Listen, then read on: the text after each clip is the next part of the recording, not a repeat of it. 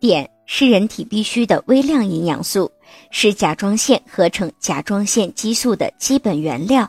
甲状腺激素不但能够促进人体的生长发育，维持正常的生理活动，并且对人脑的神经系统的发育起着重要的作用。在各个省市，差不多都存在不同程度的环境缺碘的现象。如果不注意碘的补充，通常就会引发缺碘性地方甲状腺肿的流行。另外，在怀孕时，准妈妈对碘的需求量会增大。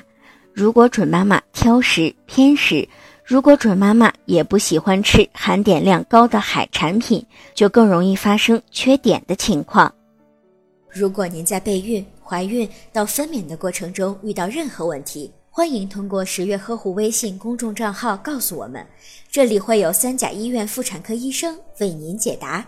十月呵护，期待与您下期见面。